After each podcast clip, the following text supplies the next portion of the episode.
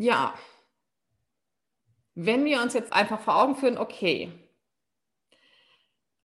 es war Absicht, sich nicht als eins mit Gott zu erfahren, sich als nicht eins mit Gott zu erfahren, quasi.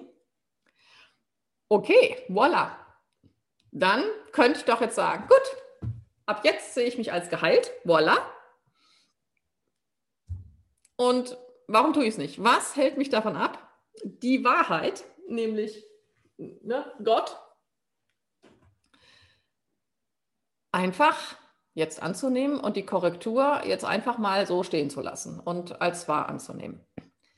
Mm, und da kommt eben diese Kette von Schuld und Angst rein, die mit der Behauptung zu tun hat oder die nur aus der Behauptung überhaupt entsteht, dass ich mich von Gott getrennt haben könnte. Ne? Hier, dieser Punkt, hat sozusagen die, die Schuld und die Angst im Schlepptau.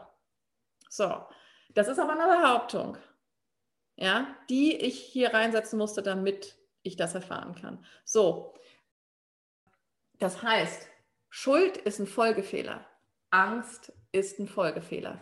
Ja, ich sage das ab und zu mal, ihr habt das ja alle mal wahrscheinlich in der Schule erlebt, ja, äh, Mathe, Mathe-Test, man kriegt den Test dann wieder und der Lehrer hat drunter geschrieben, ja, na, Folgefehler. Sprich, du hast an einer Stelle, hast du einen falschen Gedankengang gehabt und den hast du dann aber konsequent weitergeführt. Ja, das heißt, da hast du wieder alles, ab da hast du wieder alles richtig in Anführungsstrichen, aber dadurch, dass deine Grundbehauptung ne, am Anfang der Rechnung falsch war, ja, bist du zu einem anderen Ergebnis gekommen. Ne? weil ich mittendrin die, die Originalaufgabe sozusagen, ja, die Originalabsicht verändert habe. Weil ich nicht wirklich bei der Aufgabe geblieben bin, sozusagen. Ja. Und dann habe ich aber wieder ganz ne, wirklich Schlussfolgerungen, Schlussfolgerung über Schlussfolgerung getroffen und bin, äh, habe ne, sozusagen dann, dann wieder logisch gedacht und bin aber zu einem anderen Ergebnis gekommen, weil ich am Anfang eben eine, eine andere Behauptung aufgestellt habe, als die, äh, die eigentlich gefragt war. So, das heißt, das ist das, was hier passiert. Wir leben in einem Folgefehler. wir leben in unserem eigenen Folgefehler. Ja? Das heißt, wir können jetzt zur, zur Originalaufgabe zurückgehen und sagen, ja, was stand da nochmal?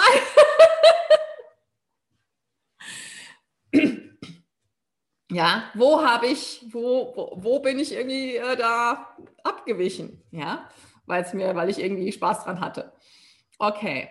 Und natürlich stoßen wir da als erstes auf eine Angst. Ja, ich glaube, da soweit sind wir alle schon, wenn wir in uns reingehen, dann ist uns irgendwo klar, selbst wenn wir vielleicht nicht genau definieren können, wovor eigentlich genau oder fühlen können, wovor genau, selbst wenn, wenn uns das gesagt wird, mm, können wir doch, glaube ich, alle ziemlich genau irgendwo orten, dass da eine Angst vorhanden sein muss, oder? Gut. Und natürlich kommt uns da als erstes in den Sinn, ja, in uns ist eine Angst vorm Tod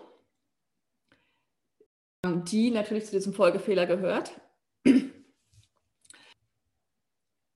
Eine Angst, also letzten Endes, ja, beginnt ja unser Leben schon mit dieser Prämisse. Ja, wir werden geboren, um zu sterben. So, das, das scheint das Ziel dieses Lebens zu sein, zu sterben. Ja, und das unterliegt wirklich all unseren Handlungen. Das dürfen wir nicht vergessen. Von klein auf unterliegt die Angst vor dem Tod, die, die, die liegt unter allem, was wir tun. Ja, weil wir alles dementsprechend tun, dass wir, naja, dass wir letzten Endes überleben, ja, was, was völliger Schwachsinn ist, ja, weil wir ja gleichzeitig wissen, wir werden hier nicht überleben. Aber wir tun alles äh, quasi dem, dem, dem unvermeidlichen Tod ja, wenn wir hier diese Ebene mal für wahrnehmen wollen, dem unvermeidlichen Tod äh, den doch so lange wie möglich hinauszuzögern und dem jetzt noch ein Schnippchen zu schlagen und jetzt und jetzt und jetzt und jetzt. Indem wir uns warm anziehen, wenn, wir, wenn es kalt draußen ist. Ja, das ist Angst vorm Tod. Ja, oh, wir könnten die Schnupfen kriegen. Oh, oh, oh. Ja, ähm, Corona, hm. was auch immer. Es ist, wir, wir zelebrieren das. Das muss uns einfach mal klar werden. Wir, wir zelebrieren den Tod eigentlich mit allem, was wir tun. Mit allem, was wir, was wir essen, was wir anziehen, was wir, was wir erleben. Ja, in den Urlaub fahren, um noch ein bisschen Glück zu erleben, bevor es dann vielleicht irgendwann nicht mehr geht und wir bettlägerig sind oder was auch immer. Ja, ich würde echt behaupten, wir machen eigentlich nichts hier ohne diese unterschwelligen, äh, diesen unterschwelligen Gedanken an ein nicht mehr hier sein. Und das Interessante und das Schöne ist, ja, der Tod ist wirklich in jedem Moment da der hat uns, also ne, dieser Gedanke verlässt uns ja nicht, der zieht sich durch unser ganzes Leben. Ja, das ist aber auch die gute Nachricht. Das heißt, wir müssen nicht auf ihn warten. Wir müssen nicht sagen, wir müssen keine Angst, weil Angst hat ja mit Zukunft zu tun. Ne? Wir müssen keine Angst vor, dem Tod haben. Wir schleppen ihn sowieso schon die ganze Zeit mit rum. Ja? Es ist jederzeit der Moment da, in dem ich hier sterben kann bevor ich sterbe. Das ist ja der Grund, warum wir uns hier die Sachen angucken. Das ist Vergebung. Erst wenn ich den Tod vergebe, kann ich endlich mal wahrhaft anfangen zu leben.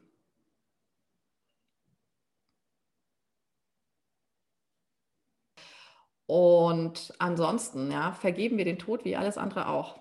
Wir haben das alle schon miteinander gemacht. Keiner ist da komplett neu drin. In die Präsenz gehen und alles, was ich mit dem Tod verbinde, was ich mit der Idee des Todes verbinde, in der Präsenz Gottes, ja, in die ich dann zuerst zurückgehe, auflösen lassen. Ja, und das ist etwas, was, was wir wirklich hier tun müssen.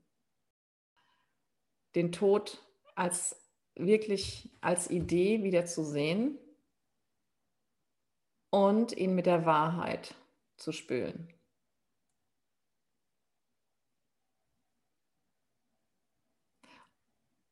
Aber könnte es sein, und da sind wir beim nächsten Punkt, bei der nächsten Angst, könnte es sein, dass wir eigentlich Angst vor einem todfreien Leben hätten, Angst vor einem Leben ohne Angst, Angst für einem Leben ohne Schmerz, Angst vor einem Leben ohne Krankheit?